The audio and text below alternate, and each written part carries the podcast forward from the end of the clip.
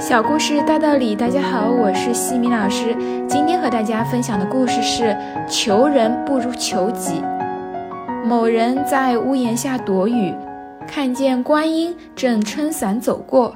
这人说：“观音菩萨，普度一下众生吧，带我一段如何？”观音说：“我在雨里，你在檐下，而檐下无雨，你不需要我渡。”这人立刻跳出了檐下，站在雨中说。现在我也在雨中了，该渡我了吧？观音说：“你在雨中，我也在雨中。我不被淋，因为有伞；你被雨淋，因为无伞。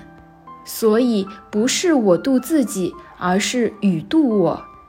你想要渡，不必找我，请自找伞去。”说完便走了。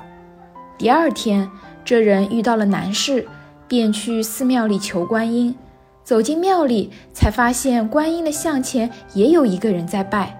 那个人长得和观音一模一样，丝毫不差。这人问：“你是观音吗？”那人答道：“我正是观音。”这人又问：“那你为何还拜自己？”观音笑道：“我也遇到了难事，但我知道求人不如求己。”故事启发。人生风雨，迷途困境，何处避雨？何时得度？想要真正的解脱，只有靠自己。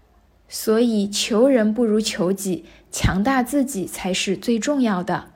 今天的分享就到这里。如果你喜欢这个小故事，欢迎在评论区给到反馈意见，也可以加微信 x i m i k t 和西米老师一起互动交流。感恩你的聆听，我们下次见。